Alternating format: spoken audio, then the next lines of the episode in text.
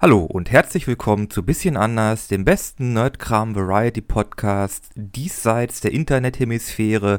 Ich bin einer eurer Moderatoren, Nikolaus Sievert, und mit mir ist wie immer dabei der fantastische, der einzigartige Florian Gramann.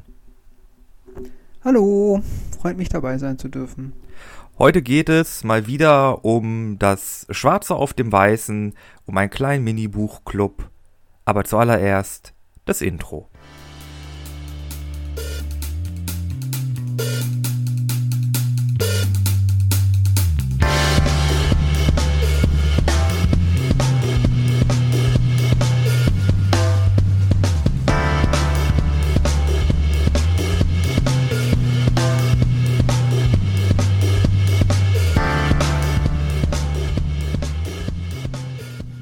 Ja, Mann, ich muss sagen, unser Intro ist nice.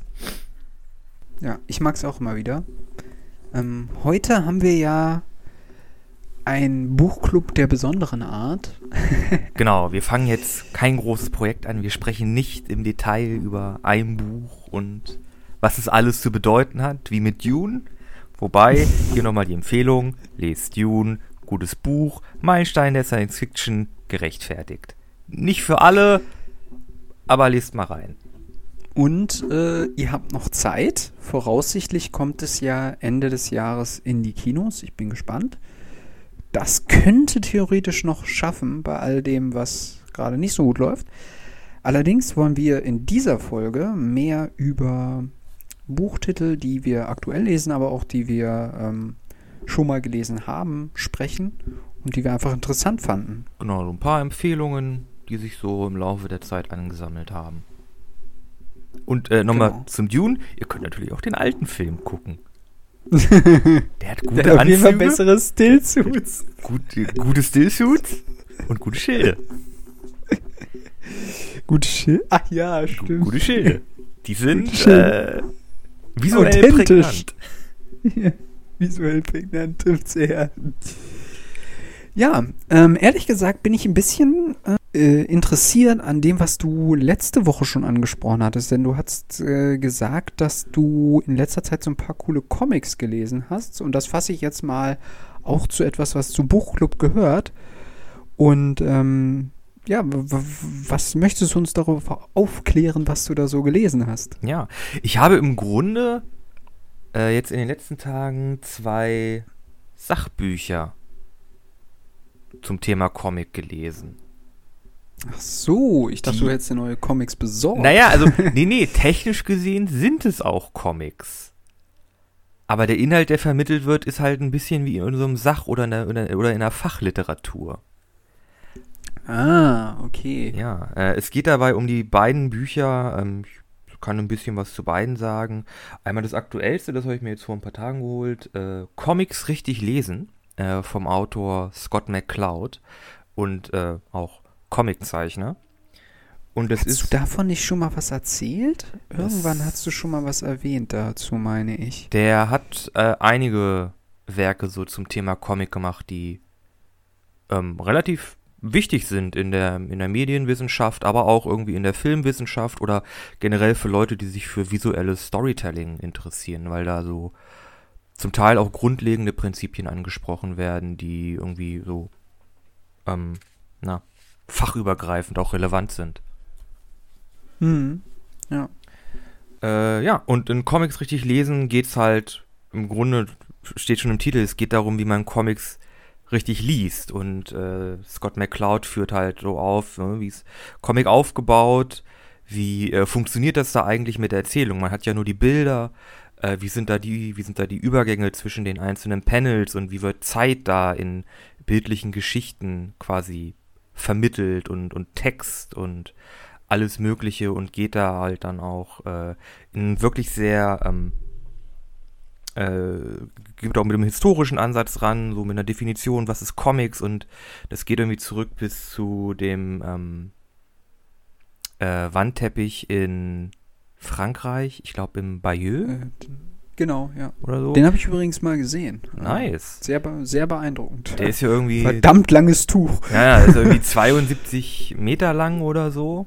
Und das Ja, ist ja, quasi so das erste Exemplar für so, oder ein sehr frühes Beispiel für so Comic-Kunst oder so bildnerische Erzählkunst und wie sich diese Tradition dann halt auch vom Mittelalter dann über ähm, Zeitungen und Buchdruck und dann halt hin zum so klassischen Pulp-Comic entwickelt hat. Und das ist wirklich ein sehr, sehr schönes Werk, wirklich sehr tiefgreifend, aber im Grunde ist es Fachliteratur. Hm. Ich habe mal eine Frage an dich Mhm. ähm, bezüglich Comics. Ich bin nämlich gerade auf so einen Gedanken gestoßen. Comics sind ja überwiegend doch auch Kinderliteratur, würde ich jetzt einfach mal behaupten. Hm, Also es ist schon ist schon die Zielgruppe, oder? nee. Würdest du nicht? Ja? Nee, Also- würde ich nicht sagen. Es gibt. Also. Hm, okay, wie fange ich an? Also, das, der Bereich Comic umfasst ein unglaublich großes Feld. Hm. Und da in diesem, und in dem unglaublich großen Feld sind halt unglaublich viele Zielgruppen und Genres vertreten. Äh, es gibt natürlich so klassisch so, so Bilderbücher, ähm, wie von ähm, ähm, Janosch zum Beispiel. Äh, ich würde sogar sa ich würde sagen, die fallen auch noch in die Kategorie ähm, Comic. Das hat natürlich eine kindliche Zielgruppe. Hm. Oder äh, die meisten Bücher von Janosch haben eine kindliche Zielgruppe. Die, die Bilderbücher. Ja. Äh, dann gibt es natürlich auch viele Comics, die sich an, an Jugendliche und junge Erwachsene richten. Dazu würde ich sagen, das ist halt meistens dieser Marvel- und DC-Kram. Da hast du Batman, Wonder Woman, Captain America, Spider-Man. Das ist so ein bisschen so All-Age-Kram. Ah, okay. Dann hast du natürlich noch äh, hier die ganzen franco-belgischen Comics, ne? Tim und Struppi, Spirou und Fantasio, das ist Masupilami, Asterix und Obelix. Ja. äh, die sich auch eher an so eine jugendliche Zielgruppe richten, aber halt auch von älteren Leuten gelesen werden können. Und dann hast du natürlich noch äh, Comics, die sich dediziert an Erwachsene richten. Da hast du dann halt sowas wie äh, Sin City. Du hast ähm, sowas wie von der Flix Faust äh, als Comic-Variante oder halt Umsetzung von literarischen Werken als Comic gibt es auch ganz viele. Das Sowas wie The Walking Dead. genau so Walking Dead richtet sich ja auch sehr an Erwachsene.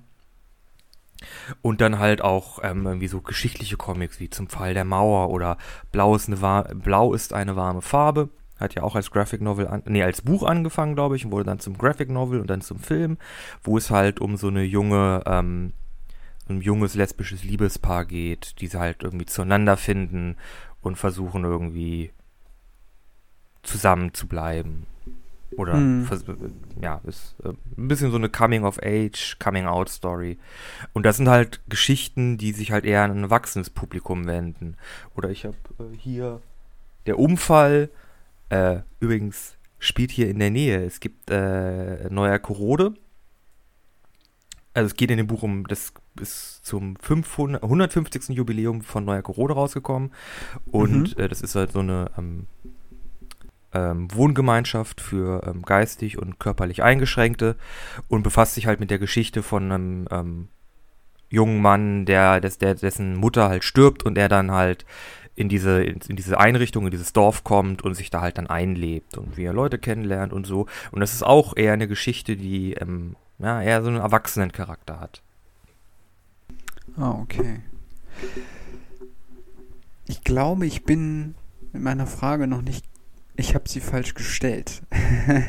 Aber es stimmt natürlich, du hast recht. Ähm, meine Annahme zu behaupten, dass es jetzt nur rein Kinderliteratur ist, ist, würde ich auch sagen, falsch. Also nach dem, was ich so alles über Comics weiß, auch wenn ich nicht ganz so viel weiß wie du. Ähm, anders gefragt. Du hast ja sicherlich auch ähm, Comics in deiner Kindheit gelesen. Wenn du jetzt als Kommunikationsdesigner, um mal den Rollenwechsel klar zu machen, ähm, dir diese Literatur oder dir das halt jetzt anschaust, denkst du dann anders darüber? Also, ich glaube, die Frage beantwortet sich sowieso mit einem Ja, aber also wie? Weil so ist es, glaube ich, ein bisschen auch bei mir gewesen.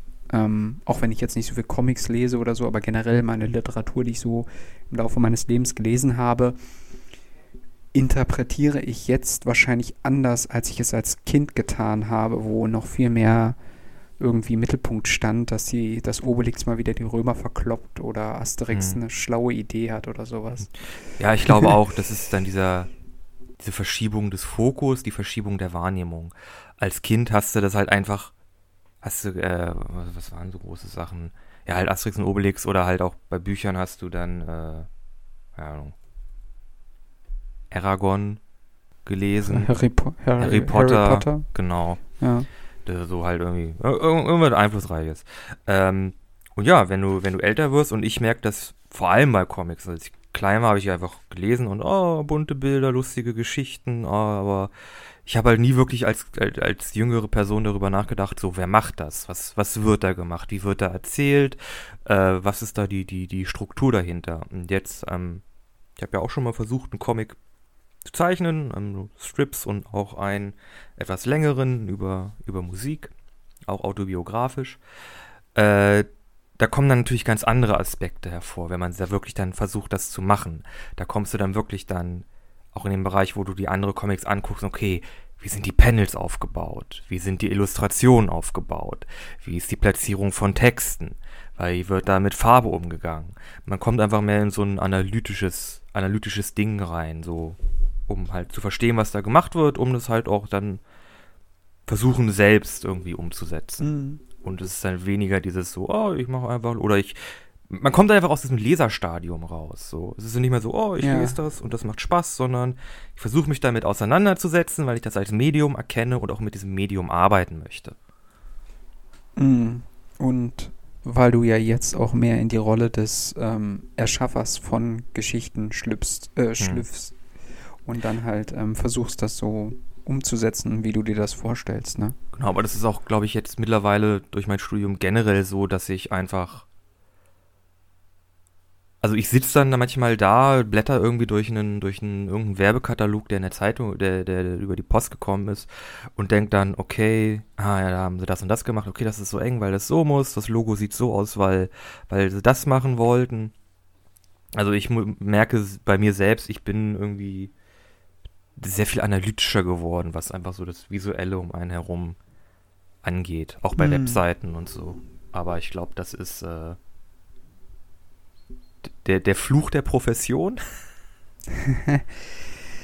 ich glaube eher, dass es ähm, eigentlich eine ganz, ganz positive Wirkung der, der ähm, Hochschule ist, wenn ich das jetzt mal so platt sagen kann. Also generell, also ich ähm, habe genauso ähnlich wie du das Gefühl, dass man, dass ich durch mein Studium die Welt anders wahrnehme und das finde ich erstmal total, ähm, ja, ist eigentlich total positiv, weil man halt merkt, dass es dann doch nochmal nach der ganzen Schulbildung, die ja doch in vielen Teilen auch etwas lästig war, einfach auch ein Erkenntnisgewinn dennoch darüber hinaus gibt und dass man dann quasi ja ein Stück weit anders äh, seine Umwelt wahrnimmt. Also das finde ich auf jeden Fall cool. Ja. Das Ganze schlägt dann nochmal um, wenn man dann erkennt, dass alles irgendwie doch ein bisschen scheiße läuft. ja, so, okay, das ist dann, ähm, jetzt verstehe ich das wirklich verstehe ich das besser. Ich habe mich ein bisschen mit Soziologie auseinandergesetzt. Ich habe mich ein bisschen mit Wirtschaft auseinandergesetzt. Ich habe mich ein bisschen mit Geschichte auseinandergesetzt läuft alles irgendwie nicht so richtig. ja, das ist, ähm, äh, würde ich auch sagen, das Wesen der Dinge selbst, ähm, dass wir das immer so interpretieren, dass es eben nicht läuft, anstatt anzuerkennen, dass es ähm, quasi genauso funktioniert. Aber das ist jetzt vielleicht fast schon eine Philosophenfolge schon wieder. Da wollen wir ja gar nicht hin. Wir wollen ja eigentlich über Literatur sprechen. Aber ich wollte das quasi, äh, gerade weil wir irgendwie dahin gerutscht sind, nur nochmal irgendwie ein bisschen hervorheben, dass ich das irgendwie einfach positiv finde, dass man durch ähm, ja, ein Universitätsstudium oder generell ein weiteres Studium, dass man da halt einfach auch ein ja, weiteres Erkenntnisgewinn für sich selbst verbuchen kann, sage ich jetzt einfach mal. Ja. Definitiv, definitiv. Und ja. Okay. Und äh, ja, ist im Grunde Comics richtig lesen. Kann man mal reingucken. Ist auch sehr viel auf äh, Film anwendbar. Und es gibt dann noch ein Nachfolgewerk, das heißt Comics richtig machen. Und das geht dann quasi nochmal auf die andere Seite der, der, der, ganzen Sache und befasst sich dann wirklich mit Panelstruktur und ähm, Perspektive und Geschichtsstruktur und Storybeats und wirklich dann mit dem, okay, was muss eigentlich alles in so einen Comic rein, dass ja auch einigermaßen funktioniert und verständlich ist. Das klingt, ähm, das klingt kompliziert, aber auch spannend. es sind beides sehr, also auch durch die, das, die sind ja als Graphic Novels oder als Comics aufgebaut, die vermitteln ihr Wissen auf sehr sympathische und einfache Weise. Also die lesen sich auch gut durch. Hm. Also, also nicht rein so trocken. Nein, also die, trockene also die Theorie. Sind wirklich, die sind wirklich überhaupt nicht trocken. Also das ist auch ein bisschen so vielleicht das Idealbeispiel, wie so Fachliteratur irgendwie vermittelt werden kann. Hm. Wobei das vielleicht auch nicht ähm, für jedes, für jede Wissenschaft funktioniert auf diese Art und Weise. Ja, Aber das, das stimmt. Also es, es bietet sich wahrscheinlich an, weil es halt um visuelles Geschichten erzählen geht und hm. da kann man halt mit einem visuellen, also einem Comic ist ein visuelles Medium, kann man das einfach ähm, direkt einem, am Beispiel darstellen und dadurch wird es wahrscheinlich auch einfacher zu verstehen. Okay, also das heißt, du hast gar nicht wirklich jetzt neue Comics gekauft, so schöne richtige Hefte, sondern oh, doch, doch, ich habe hier äh, Spirou in Berlin. okay. Äh, das erste Mal, dass ein deutsches Comiczeichner, das ist ein deutscher Comiczeichner und Autor an einen äh, Spirou-Band gelassen wurde. Spirou ist ja so ein äh, franco-belgisches Ding. Klär mich auf, ich habe keine Ahnung. Ja, Spirou und Fantasio nicht? Namen nach, vielleicht weiß ich auch so ein bisschen Inhalt, aber ich, weil ich kann gerade nichts damit verbinden. Flo. Bildungslücke. Nein, da ähm, haben wir's, ja, da Spirou und Fantasio ist eine arschalte Serie über einen Reporter und einen Pagen mit einem Eichhörnchen, die im Grunde durch die Weltgeschichte tingeln und Abenteuer erleben. Ah, das ist so okay. eine kurze Synopse. Und äh, Spirou in äh, Berlin, da geht es halt um äh, die DDR, und wie die dann quasi auch zusammengebrochen ist und es gibt einen Plot darüber, wie sie sich finanzieren soll, wie sich die DDR weiter finanzieren möchte. Und da äh, haben sie dann Spoiler für Spirou in Berlin, haben sie dann so eine große Maschine, mit der sie irgendwie Pilze in Diamanten umwandeln möchten und äh, kidnappen den Graf von Rummelsdorf, so einen Pilzspezialisten. Und Spirou und Fantasio sind dann natürlich hinterher in die äh, DDR nach West-Berlin. Nee, Ost-Berlin? Scheiße, es ist Schweden all over again. Kommt drauf an, äh, also sie sind wo die, sie jetzt gerade sind. sind. Also sind sie im Osten? Sie sind in dann die DDR sie im rein. Westen. Achso, äh, ja dann. Und äh, das, der Band äh, fasst halt auch so ein bisschen so den Überwachungsstaat auf und diese ganze äh, die ganze Stasi-Überwachung, die da halt in der DDR geherrscht hat und auch ein bisschen die also, Foltermethoden, die da Anklang an, äh, gefunden haben und wie die Leuten das halt irgendwann gegen den Strich ging und dann halt angefangen haben, äh, ja, auszubrechen. Genau, also auch so ein bisschen Gesellschaftskritik und äh, genau. Politikkritik. Aber auf einem eher Story geringerem oh. Niveau, weil es halt ein Comic für Jugendliche ist. Also ja, gut. Es darf da keine, keine explizite Gewalt gezeigt werden. Es wird, glaube ich, auch, äh, bis auf dass sich einer den Kopf stößt und da ein bisschen blutet, passiert da auch nicht viel gewalttechnisch. Es wird ein bisschen geschossen, aber keiner wird getroffen. Ja. Gibt es da eigentlich Richtlinien? Also es gibt ja definitiv Comics, die dann, glaube ich, FFK 16 und 18 gemacht werden, ne? Genau. Aber ich weiß gar nicht, wie das ist. Die werden, das wird dann wahrscheinlich entweder vom Verlag festgelegt, also bei dem Spiruben gab es bestimmt, äh, das ist ja, glaube ich, in Frankreich von, äh, keine Ahnung, wem verlegt. Und die sagen dann, nö, es darf keiner sterben, es darf keiner erschossen werden, es darf keine explizite Gewalt gezeigt werden. Aber das kommt dann wahrscheinlich vom Verlag her. Und ansonsten ist da, glaube ich, die USK für zuständig. Ja, glaube ich auch, ja. Wobei eigentlich sind das ja Bücher und Bücher werden ja eigentlich gar nicht, fallen ja gar nicht unter den, unter diese Alterseinschränkung. Ja, aber Ich meine, ein Zwölfjähriger darf sich ja auch hier irgendwie Ada von Nabokov kaufen. Und das ist ja nun ein sexuell sehr explizites Buch. Puh, da fragst mich was. Weiß ich ehrlich gesagt auch nicht, wie das ist. Wobei man auch sagen muss, dass es jetzt auch nicht so ein nicht so ein Thema ist wie jetzt bei Filmen oder bei Videospielen, wo das ja dann doch mehr ge, ähm, geschützt wird, sage ich jetzt mal. Hm, keine Ahnung. Ich dachte immer, wenn man dann quasi im Buchladen, sagen wir mal, man sucht sich so ein Buch raus, latscht dann zur Kasse und dann sagt die, nee, nee, darfst du noch nicht kaufen oder irgendwie sowas. Aber ich habe keine Ahnung. Wir brauchen einen Zwölfjährigen.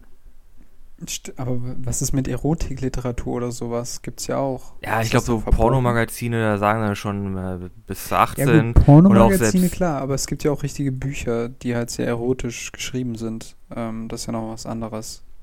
Aber Das ist die Frage, darf man jetzt irgendwie, darf jetzt irgendwie ein Zehnjähriger in, in irgendwie, keine Ahnung, in eine, in eine Buchhandlung gehen und darf der sich irgendwie Fifty Shades of Grey oder so kaufen? ja, gute Frage. Ne? Wo sind wir hier schon wieder? Wie war das? Die Fragen, die die Welt beschäftigen. Also im Zweifelsfall einfach online ordern, ne? Ja, die Altersüberprüfung online ist ja, ähm, ja, wir wissen, dass das äh, keine wirkliche ist in den meisten Fällen. Sind sie 18? Holt Fake, Schna holt Fake Schnauzbart raus? Natürlich. Eingabetaste. Enter. Ja. Ja. Ja, cool. Ähm, Äh, auch das hört sich auf jeden Fall gezeichnet von interessant an. Flix und koloriert von Marvin Clifford, um hier meine Due Diligence zu machen. Äh, beides tolle, äh, der Flix toller Zeichner, Marvin toller Kolorist. Erstmal sagen hier, Leute, ihr seid cool. Stellt ihr mich ein? Die sind doch auch cool und ja, stellt ihr mich ein? Ich kann Kaffee kochen. Ich weiß, ihr mögt Kaffee. Ich mag Kaffee auch. Ich kann ja so ein Praktikum machen, ne? Ja. Ja, dann, ja, das waren so zwei Fachbücher, die ich sehr empfehlen kann. Und ein Comic. Ja, soll ich mal vorstellen, was ich jetzt so gelesen habe? Ja, hau raus. Du hast ja ein Buch gelesen, das dich ja sehr äh, interessiert hat. Ja, also, ähm, also es handelt sich um, die, um das Buch äh, Der Wahl und das Ende der Welt von John Ironmonger. Mm, Ist ähm, vom Fischer Taschenbuch Verlag. Ähm, und vielleicht erstmal was dazu, wie ich es gelesen habe, oder ich lese es immer noch. Also ich bin noch nicht durch. Ich bin jetzt ungefähr, ungefähr bei der Hälfte. Also ähm, an der Stelle ähm, ich kann noch nicht alles spoilern, aber ein bisschen kann ich auf jeden Fall spoilern. Auf jeden Fall, ich spiele ja aktuell ein bisschen, äh, wie du ja mitbekommen haben solltest, durch dich äh, viel Magic the Gathering. Mhm. Und äh, immer erst bevor ich in einem Spiel drin bin, also ich spiele es online, ähm, braucht das immer ein bisschen Ladezeit. Also auch weil ich, keine Ahnung, sehr weit weg sitze vom Router, braucht mein PC da immer ein bisschen Zeit. Und dann habe ich mal so angefangen, ach, kannst ja einfach mal ein bisschen rumlesen. Also weil, pf, keine Ahnung. Zeit. Und ähm, genau, Zeit übrig. Und du fliegst da wirklich förmlich durch die Seiten. Also es geht echt flott. Also ähm, du merkst gar nicht, wie schnell du vorankommst. Und das ist schon mal ein positives Merkmal dieses Buches. Mhm. Mm, worum geht's? Ich bin schlecht in Synapsen, weil ich immer dazu neige, Exkurse und äh, immer alles tief zu erklären, aber ich versuche es mal so kurz wie möglich zusammenzufassen. Äh, es geht um einen Mann, ähm, der in so ein kleines Dörfchen kommt, beziehungsweise am Strand gefunden wird, völlig nackt. Die Dorfbewohner helfen ihm dann und dann ähm, äh, kommt er wieder zu sich. Dann geht er an den Strand, wo er gefunden worden ist, und da ist jetzt ein großer Wal und also gestrandet, also ein großer Blauwal oder so, also so richtig groß, ne? Großer Fisch. Ja, genau. Wale sind keine Fische, aber egal. Großes Auf jeden.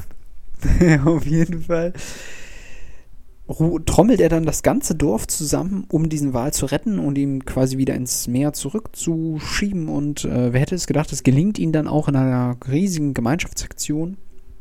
Schön. Und dann lebt er sich so langsam in das Dorf ein und es kommt dann auch so langsam raus, parallel dazu, ähm, dass er halt die Leute kennenlernt und so weiter, kommt dann raus, was er früher gemacht hat. Er war nämlich Analyst in einer Bank in London, also das Ganze spielt quasi auf England, äh, in England. Und er hat ein Programm entwickelt, Cassie heißt das, und dieses Programm ist in der Lage, Finanzvorhersagen zu treffen. Mm, so ungefähr so zwei, drei Tage kann es quasi in die Zukunft gucken. Dieses Programm funktioniert angeblich so, dass es ganz viele Zeitungsartikel und Berichte von Finanzjournalisten und so weiter und Medien und alles äh, quasi summiert und alles liest und daraus dann quasi herausfiltert, okay, ähm, da könnten irgendwie die Kurse fallen und da könnten sie möglicherweise steigen. So, und dann, ähm, genau, und äh, man kriegt dann in dem ersten Drittel des Buches raus, dass da mächtig was schiefgelaufen ist. Also sie haben sich quasi auf die Voraus- oder Vorhersagen dieses Programms verlassen und er natürlich auch, weil er hat es ja erschaffen. Und diese Firma, in, bei der er gearbeitet hat, die hat wohl richtig, also die, die hat wohl ultra die Miese gemacht dadurch. Hm. Und dann ist er wohl, ja, wortwörtlich geflüchtet und hat gedacht, oh Gott, die Polizei verfolgt ihn und die wollen ihn einknasten, weil er so ultra die Verluste für, für dieses Unternehmen gebaut, irgendwie so 5 Millionen Pfund oder so oder 500 Millionen Pfund oder so ähnlich. Und deswegen ist er quasi, quasi in diesem kleinen Ort St. Piran, so heißt der, ähm, müsst ihr euch so vorstellen, wie so ein Küstenfischerdorf, wo man erst so eine Steilküste runterfahren muss und unten ist das dann quasi. Wahrscheinlich so ein grauer Ort, an dem alle einen Pulli tragen. ja, genau. Und quasi so fast abgeschnitten vom Rest der Welt, wo nichts großartig passiert und mhm. die Dorfbewohner leben so vor sich hin. Und, Klingt traumhaft. Ähm, ja, also ist, ist halt mehr so idyllisch. naja, auf jeden Fall, ähm, er hat sich da halt hingeflüchtet und ähm, ähm, er macht dann die Bekanntschaft mit einem Arzt und dann auch noch mit anderen Personen, die da halt leben, mit so einer Lehrerin, aber halt auch mit der Frau vom Pastor, die viel jünger ist als der Pastor und wohl ein heißer Feger sein soll. Die wird nicht größer beschrieben, keine Ahnung. Auf jeden Fall, mh, mm, er wird von der Angst verfolgt, dass die Welt untergehen wird. Und das auch relativ schnell passieren wird. Aufgrund der Vorhersage von Cassie fängt er dann tatsächlich an, Lebensmittelvorräte anzulegen. Er mietet sich den alten Kirchturm, der niemals renoviert worden ist, an und fängt jetzt an, Lebensmittel von einem Großmarkt zu kaufen, um das gesamte Dorf in Krisenzeiten ernähren zu können. Und nach und nach stellst du als Leser fest, du solltest dieses Buch vielleicht nicht gerade jetzt lesen. Wollte ich gerade sagen. Trotzdem empfehle ich es jetzt zu lesen. Ah, das ist so. Ich bin voll im Zwietracht mit diesem Buch, weil es so. Auf der einen Seite ist es ziemlich niederschmetternd, weil es tatsächlich auch um eine Grippe geht, auch um eine asiatische Grippe geht, die sich nach und nach verbreitet und die immer mehr die ganze Welt in, ähm, ja, in Beschlag nimmt, so wie das jetzt aktuell auch der Fall ist. Allerdings ähm, und das ist quasi der Aspekt, warum man es auch lesen kann, ähm, stiftet es auch Hoffnung, weil das Bild, was Iron Monger, also der Autor, quasi hier zeichnet, oder was der, ähm, der Hauptprotagonist äh, Joe Hake, oder Hake, Hake, H-A-K, keine Ahnung, wie man das ausspricht, ähm, ist ziemlich düster. Also er sieht halt als Analyst quasi ganz viele Zusammenhänge. Er sagt, ja, ähm, also das ist ganz einfach. Wenn erstmal eine Ölkrise ist, alles hängt vom Öl ab. Dann können die Bauern nicht mehr ihre Felder bestellen. Und die Zulieferer können dann nicht mehr äh, zu den Supermärkten fahren. Wir glauben immer alle, äh, die Supermärkte füllen sich ganz schnell wieder auf. Aber eigentlich ist alles just in time. Und wenn die LKWs nicht mehr fahren können, dann werden ja auch die Supermärkte nicht mehr aufgefüllt.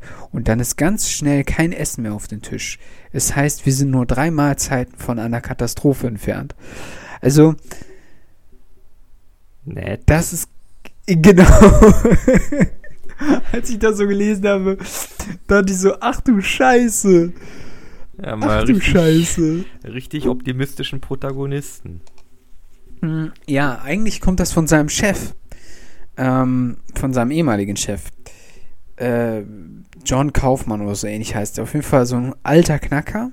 Der sitzt in seinem Turm und ähm, der klärt ihn quasi darüber aus, wie die Welt aktuell funktioniert und wie viele Zusammenhänge es eigentlich gibt und wie der Markt funktioniert und so weiter.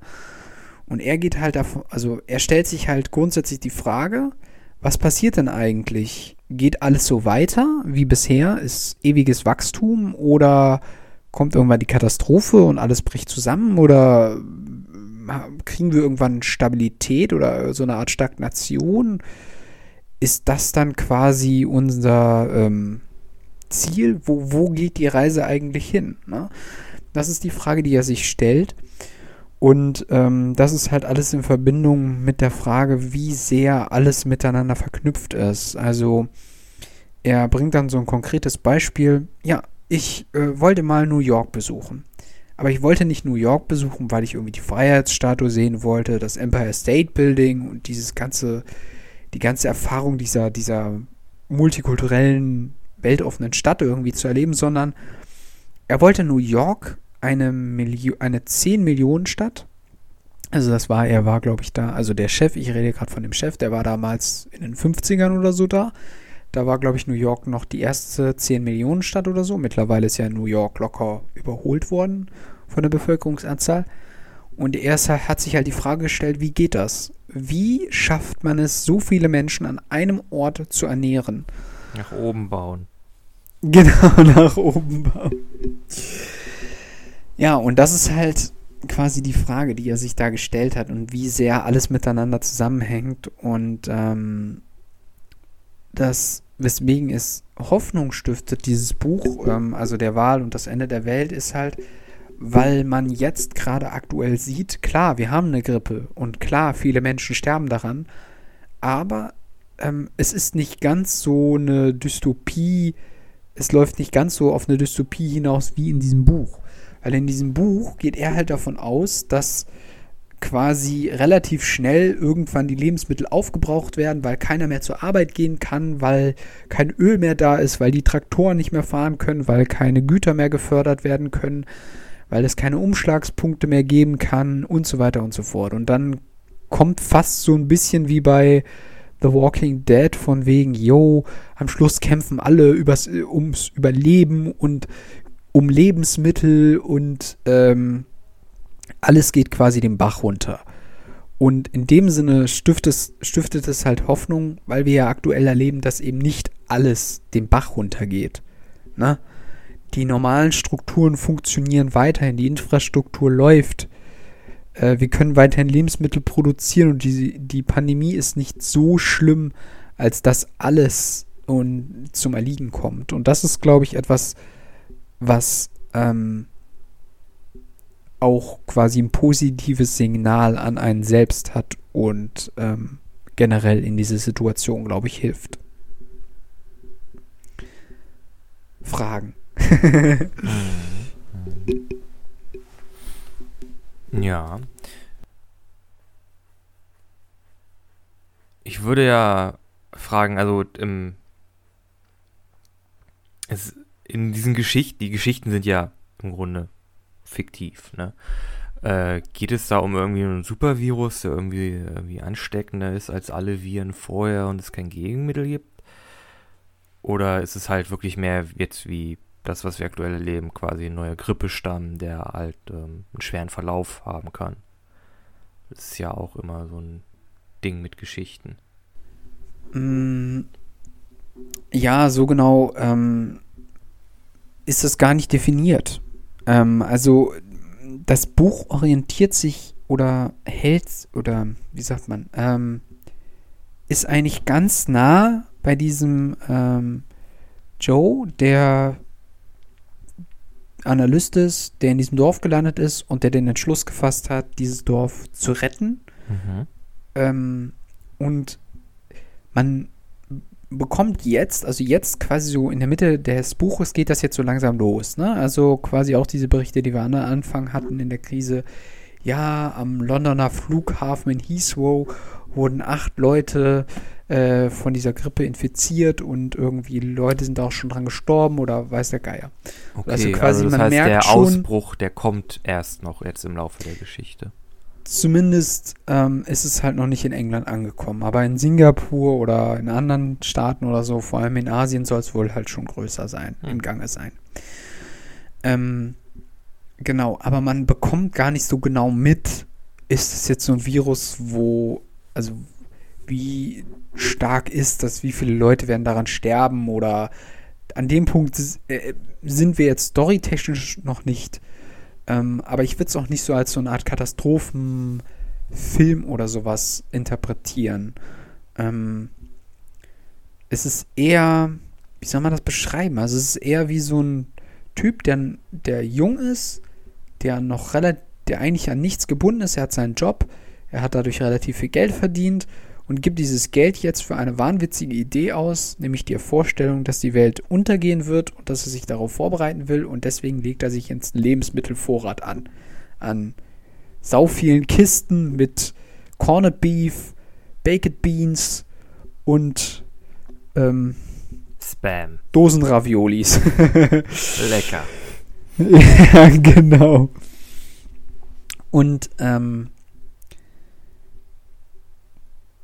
man weiß ehrlich gesagt noch gar nicht so richtig, wobei man weiß es schon so. Das ist eigentlich auch ein interessantes Element des Buches, weil man nämlich nicht nur bei dem Protagonisten ist und nicht nur in der Jetztzeit des Protagonisten, sondern man ist in der Zukunft. Das heißt, es gibt dann so Kinder, die laufen durch St. Piran und äh, so eine Oma folgt ihnen und sagt, ja, hier war Joe Heck. Als der Mann mit dem Wal kam, da veränderte sich alles.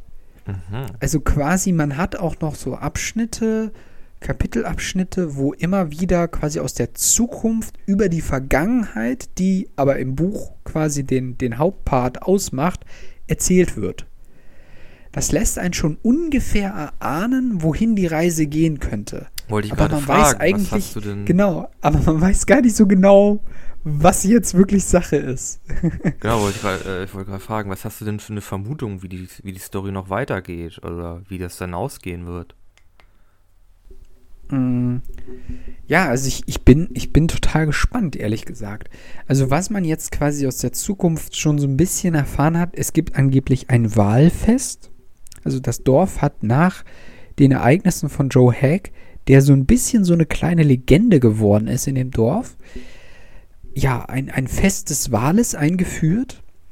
Und Joe Hack ist quasi, ja, der, der ist fast schon mythisch, wird er gemacht. Also der wird erklärt, ja, er wäre ganz groß, fast zwei Meter groß gewesen. Der eine behauptet, er hätte blaue Augen, der andere braune Augen. Der eine sagt, er hätte eine raue Stimme, der andere sagt, die andere Frau sagt irgendwie, er hätte eine Gesangsstimme. Also es liegt auf jeden Fall so sehr in der Vergangenheit, dass die eigentlichen Bewohner gar nicht mehr sich wirklich um die Person, die Joe Hack ist, bewusst sind. Wenn du mich fragst, wie es ausgeht, ich bin gespannt. Also er legt halt jetzt diesen Vorrat an. Ich könnte mir vorstellen, dass es tatsächlich noch dazu kommt, dass das Dorf durch diese Vorräte ernährt wird und dass es dann vielleicht auch zu Konflikten oder sowas kommt. Oder dass sich das Ganze im Sande verläuft und er dieses Lager völlig umsonst angelegt hat. Aber warum Also- wird er dann so zu einer mythischen Figur? Ja, ich, ich weiß es Hm. nicht. Also zumindest so eine Art Legende in diesem kleinen Ort. Und ähm, also es ist Was wohl so. mit den Wahlen auf sich? ja, das mit dem Wahl check So. ich auch noch nicht so ganz. Hier, also, Na, Nabu, äh, nicht äh, hier, äh, Chekhovs Gun hier. Wenn im ersten Akt die Pistole vorkommt, muss ja auch noch benutzt werden im Laufe der Geschichte. Ne? Wenn, der, wenn der Wal im ersten Akt vorkommt, was hat es mit dem Wal auf sich?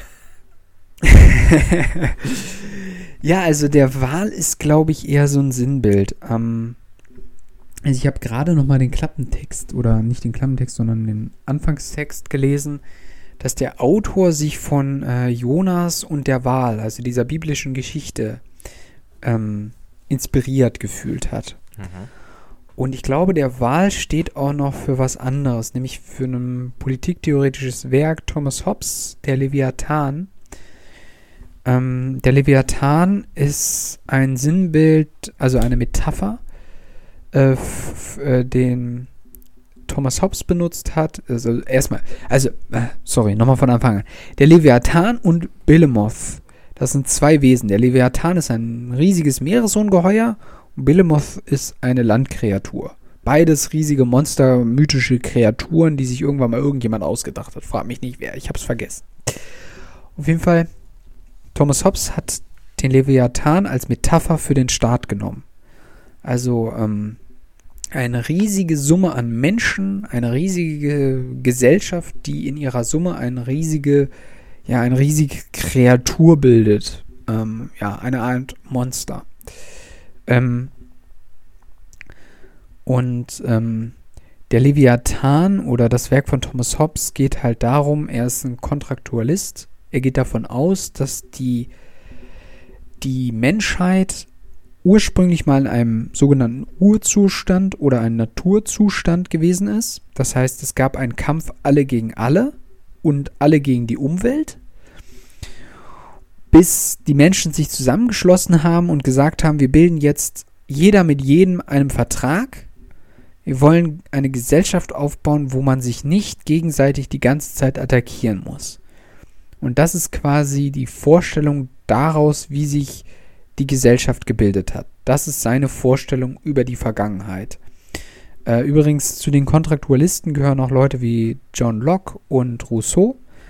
Die sind aber mehr liberalistisch eingestellt, während Thomas Hobbes noch mehr ähm, nach dem Autoritismus des, der französischen ähm, damaligen Herrschaft, also des Sonnenkönigs und Ludwig des 14. und ähm, hm, und wir wissen ja alle, wie das also, ausging.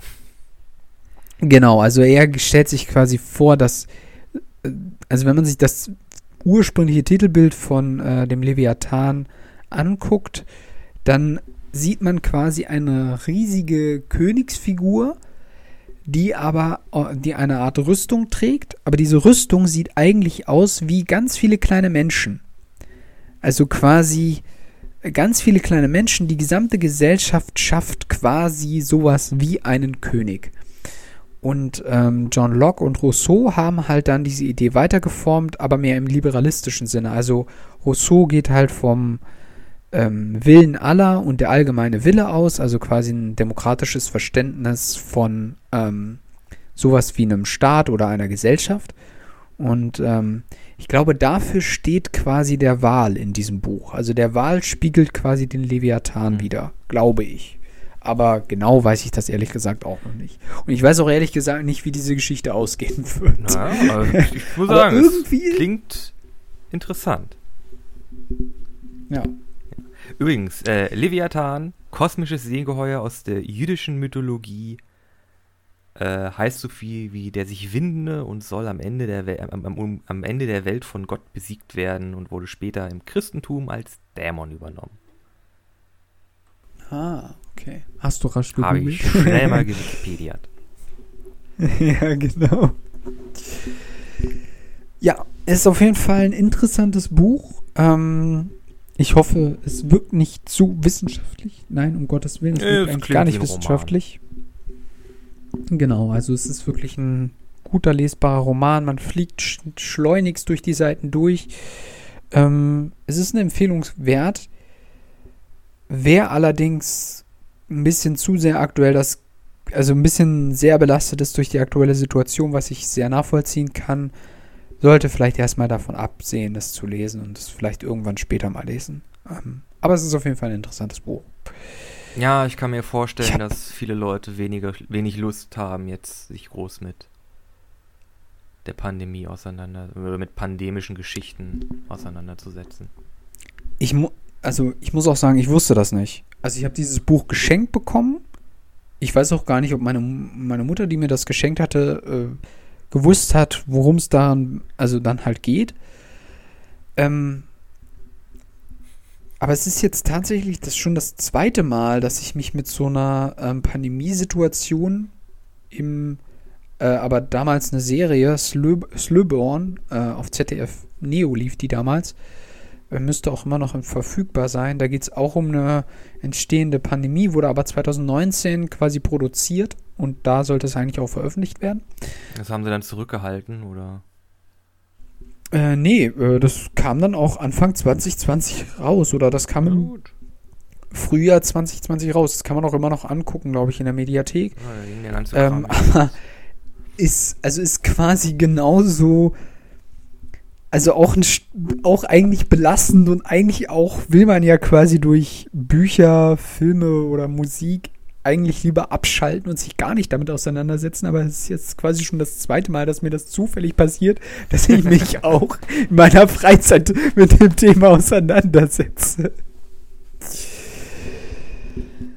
Ja, naja. Okay. Kein Problem.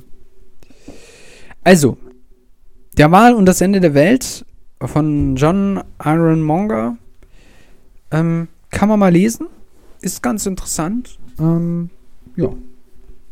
Ja, nice. Meine, meine Buchempfehlung an dieser Stelle. äh, soll ich weitermachen? Oder hast du noch was? Gerne. Okay. Gerne, gerne. Also ich hätte theoretisch noch einen Titel, aber äh, du kannst erstmal gerne ja, ich weitermachen. Hatte, ich hatte ja jetzt auch, auch noch ein bisschen was auf Redepart. äh, dann mache ich mal weiter. Ich habe äh, passend zu unserer Mythologie-Reihe mir ein Buch besorgt von Neil Gaiman oder Gaiman, Nordische Mythen und Sagen, äh, erschien im, warte, Eichborn Verlag. Und im Grunde ist das einfach nur eine ähm, etwas aufgearbeitet, etwas auf.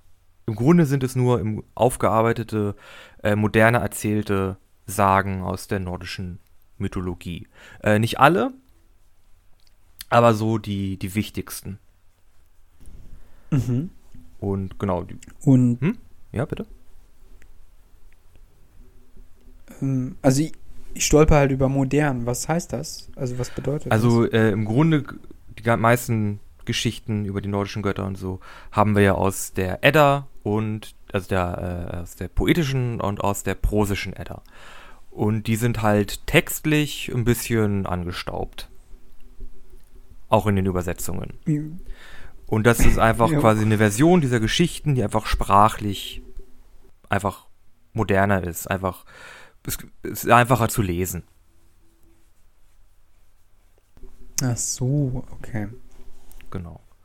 Und äh, ja, das ähm, umfasst so die, die ähm, bekanntesten Geschichten. Über einige haben wir da auch schon äh, gesprochen. Hier über den Anfang und danach, die Schätze der Götter, äh, den Baumeister, da haben wir noch nicht drüber gesprochen.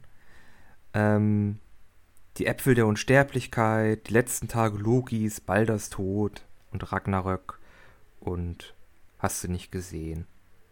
Sind alles Geschichten, die jetzt quasi hier in aktueller Sprache nochmal nacherzählt werden und auch ähm, ziemlich genau am Original nacherzählt werden. Hm. Okay. Der, der, was war das, der Baumann? Äh, der Baumeister. Der Baumeister. Genau, ist ein. irgendwann, in, äh, irgendwann haben sich die Götter Sorgen darüber gemacht, dass Asgard ungeschützt ist.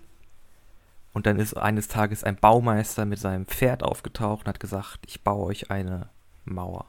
Um ganz Asgard herum, die größer ist als jeder Riese und enger ist, äh, so eng gemauert ge, ge, äh, ist, dass keine Ameise durch die Ritzen durchkommt. Und als Belohnung wollte er die Sonne, Mond und die Göttin Freya. Oh, und hat das bekommen wahrscheinlich nicht, oder? Es gibt da jemanden namens Loki. Alles klar, wenn der schon wieder im Spiel ist, dann wissen wir ja, wie dieser rausgegangen ne? ist. Der hat wahrscheinlich den Baumann getötet oder so ähnlich oder Baumeister getötet. Nee, nee, nee, nee, das durften sie nicht. Sie durften ihm nicht aktiv bei seiner Arbeit hindern oder ihn äh, verletzen oder töten. Auch im Nachhinein nicht. Okay. Also Schwüre gemacht auf Odin Speer und diese Schwüre darf man nicht brechen. Ja, äh, wie gesagt, es ist im Grunde einfach nordische Mythen, wie man sie aus der, aus der Edda, aus den Edden kennt. Äh, einfach neu nacherzählt. Ähm, ja, kann man sich, also wirklich für alle, die sich irgendwie für nordische Mythen interessieren, das ist einfach ein sehr guter Einstieg, weil es auch, man, wie gesagt, man fliegt da, man fliegt da wirklich durch, durch die Geschichten. Äh, und sie sind gut verständlich, ähm, wie gesagt, ne, äh, basierend auf dem, auf dem Originalmaterial gibt es hier und da den einen oder anderen Widerspruch. Aber ja, kann man machen. Nie gamen. Hast du es, ähm, hast du schon komplett durchgelesen? Äh, ich bin gerade bei Balders Tod. Oh, okay. Das ist ja schon relativ nah bei Ragnarök. Das ist glaube die vorletzte, nee, die vorvorletzte Geschichte. Danach muss noch Loki äh, weggesperrt werden und dann haben wir es. Dann sind wir bei Ragnarök. Dann haben wir. Aber ja. Sind wir schon wieder beim Ende der Welt hier? Ja, nee, aber die Geschichten auch mit dem, was wir jetzt auch in unseren nordischen Mythenfolgen be besprochen haben, das deckt sich sehr. Also, das ist jetzt hier nicht groß so, ah, und Loki war eigentlich der Missverstandene so und so. Und Thor war so Marvel-technisch eigentlich so ein sehr arroganter, okay, er ist ein bisschen arrogant, äh, aber irgendwie smarter Krieger und der Original-Thor ist halt ein bisschen, äh, ist nicht die hellste Leuchte im Kronleuchter. Und es sind einfach, einfach Nacherzählungen der, der Mythen, einfach verständlich, gut aufgearbeitet. Aber halt, ja, es sind halt einfach diese nordischen Mythen und Sagen. Mhm. Ah, okay. Und, äh, Hört sich genau. gut an. Neil Gaiman, ähm, falls man ihn nicht kennt, äh, hat ein britischer Autor, hat die Comicreihe Sandman geschrieben, die ja sehr äh, Ach ja. beliebt ist, genau, und hat jetzt auch Good Omens und äh, American Gods für Amazon gemacht und ja, Oh ja, okay, der ist ja schon bekannt. genau. Ist ähm, Sandman, ist das nicht sogar verfilmt? Mm, nee, aber ich glaube, da ist jetzt? eine Serie in Planung. Ah, okay. Ja. Hm. Mittlerweile ist ja fast so allem eine Serie im Plan. Ja, ja. Ja. Ich hätte noch einen kleinen Titel. Hau raus. Ähm, also, eigentlich kein kleiner Titel. Ähm, Der Schatten des Windes. Leider habe ich das Buch gerade nicht hier. Deswegen kann ich leider gerade nicht nachgucken, wie der Autor heißt. Ist aber ein unglaublich intensives Buch. Ähm, also auch. Okay, worum geht's? Es geht um einen Jugendlichen, der aufwächst so von 11 bis 18 bis 20 Jahre so. Diese Zeit begleiten wir ihn und er lebt in Barcelona der Nachkriegszeit. Ähm, das ist nämlich auch sehr, sehr interessant, ähm, weil ich ehrlich gesagt auch über die spanische Zeit während des Krieges und während der Nachkriegszeit auch gar nichts weiß. Aber da geht es auch gar nicht so stark drum. Es geht mehr darum, dass der Junge, ähm, äh, also sein Vater ist ein Buchhändler und es geht um so geheime Buchclubs und es geht um einen Autor, ähm, der all seine Bücher irgendwie, äh, wo all seine Bücher verschwunden sind, obwohl die Bücher total gut sind. Und wer hätte es gedacht, das Buch, was der Junge findet in einer, in einer alten Bibliothek, ist Der Schatten des Windes. Ähm, und äh, es ist alles sehr mysteriös und man versucht im Laufe des Buches hinter die Geschichte dieses Autors zu kommen. Aber ähm, der Junge verliebt sich dann auch äh, in ein gleichaltriges Mädchen, aber damals war das ja immer alles noch so ultra problematisch und konservativ und ah, der Junge durfte nicht mit, durfte sie nicht treffen und so weiter und ähm, dann gibt es da noch korrupte Polizisten und ähm, alles hängt irgendwie miteinander zusammen und ähm, ja, also ein sehr, sehr interessantes Buch. Ähm, kann ich jedem empfehlen. Ist auch, also einfach von der Schriftart, also Holla die Waldfee. Also ich schreibe ja auch ein bisschen, aber bei dem Niveau bin ich noch lange nicht. Also der Ach, hat Der Schreibstil. Ich habe jetzt bei Schriftart an, äh, an die Art der Schrift gedacht. Also ist es, ist es Garamond oder ist es Times New Roman? Ist es eine Bodoni? Ist, glaube ich, eine Times New Roman. Okay. Also, was? Schrift, also ich, ja gut, Bücher sind meistens in Serifenschriften gesetzt, weil besser lesen, aber dass das so einen Einfluss drauf hat. Nee, ja, siehst du, das war jetzt falsche Begrifflichkeit. Nee, ich meine, ähm, Der, der Schreibstil. Stil. Ja. ja, der ist halt echt, ähm, also der ist schon echt toll. Ähm, ja, kann ich jedem empfehlen, Der Schatten des Windes gerne lesen. Ähm, das Buch ist auch schon länger draußen, also keine Ahnung, ich denke, es gibt es für einen Zehner irgendwo. Müsst ihr wahrscheinlich bestellen, weil es jetzt gerade nicht in den Buchläden ist, aber es ist auf jeden Fall sehr empfehlenswert, kann ich nur sagen. Nice. Ja, ist auch ein Roman, ist jetzt nichts Actionreiches oder sowas. Ähm, ja gut, hier und da gibt es so ein paar kleine, kleine Boxszenen, sage ich jetzt mal, aber das war's dann auch. Also da ist nicht viel drin. Das ist eher mysteriös und ähm, ein bisschen romantisch vielleicht. Schick, schick. Ja. Ich würde sagen, wir sind am Ende. Äh, Ich habe nämlich nichts mehr auf der Liste und wir sind auch schon wieder gut bei 50 Minuten oder ein bisschen mehr sogar.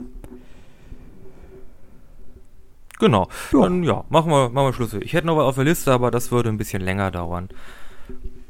machen wir, machen wir Housekeeping. He heben wir uns auf. Heben wir Genau, uns auf. heben wir Vielleicht uns haben wir auch noch jemand anders dabei und dann sehen wir mal, können wir noch über, über, über Bücher quatschen. Genau. Ähm, dann gilt es eigentlich nur noch äh, wieder die Songs zu verkünden, die wir diese Woche für euch haben. Nico, was hast du denn im Pedo? Ja, jetzt nicht wundern, das ist wirklich der Name der, äh, der Band. Ich habe in letzter Zeit sehr viel britischen Pop gehört. Äh, einfach weil ich Bock drauf hatte. Und ich hätte gerne diese Woche für die Playlist vom Public Service Broadcasting Gagarin. Okay. Das ich bin echt gespannt, was das für ein Song das- ist. Ja, ist im Grunde instrumental, aber das Musikvideo dazu ist der Hammer. Wenn ihr wirklich mal zwei Astronauten sehen wollt, die wirklich in voller Montur ein bisschen äh, hier Breakdancen. Wunderbar. Kann man sich angucken. Bist ist super. Du bist ja, bist ja voll im Astronautenfieber irgendwie. Space, äh, Weltraum ist super. Schieß mich zum Mars. Jo. okay. Ähm, da passt ja mein Titel ganz gut. S äh, Sweet Dreams ähm, von Annie Lennox und Dave Stewart. Hattest du den nicht schon mal? Nee, ah, wir haben drüber gesprochen. Wir haben drüber gesprochen, aber diesmal habe ich ihn. ich habe ihn auch schon in die Liste eingefügt. Wunderbar. Ähm, übrigens, die bisschen anders Playlist 2021 findet ihr auf Spotify. Jetzt mittlerweile ähm, müsste sie auch für jeden zu finden sein. Komischerweise war das vorher nicht der Fall, was ich ein bisschen blöd fand. Jetzt aber ist alles da, genauso wie die, die vorherige vom letzten Jahr 2020 auch alles da. Wie gesagt, zwei Songs pro Folge wandern da rein und ich hoffe, dass euch das gefällt, unser Musikstil. Ich habe manchmal das Gefühl, wir arbeiten so ein bisschen die 80er, 90er und äh, alles, was so zu Rock und Pop gehört hat, auf. Also, Public Service ist jetzt was Aktuelles und Make a Move ist ja auch was Aktuelles hier mit Bassline. Ah, gut. Funky Bassline. Stimmt auch wieder. Aber Stimmt, ich, wir ja. kommen schon wieder vom Thema ab. Ihr könnt uns auch im Internet finden. Folgt uns auf Instagram und auf Facebook, falls es da noch geht. In den Gruppen, bisschen anders der Podcast, sind wir zu finden. Da bekommt ihr dann den, äh, das, das Thumbnail zu jeder Folge einmal in groß und einen Überblick, worum es in der Folge geht, mit dem direkten Link zur, glaube Spotify-Version des Podcasts. Genau. Genau. Ansonsten sind wir auch noch auf allen anderen möglichen Podcast-Seiten vertreten. Jetzt auch auf meinem Podcast. Genau, Also, da könnt ihr übrigens überall auch, rein. glaube ich, reinhören, ohne irgendwie einen Account zu haben und so. Obwohl, wenn ihr das hier hört, dann hört ihr es sowieso schon. Also was, was, was laber ich? ja, genau. Ihr findet das schon. Genau. An dieser Stelle würde ich sagen, sind wir für diese Woche raus und freuen uns auf nächste Woche. Nächste Woche. Wir sind raus.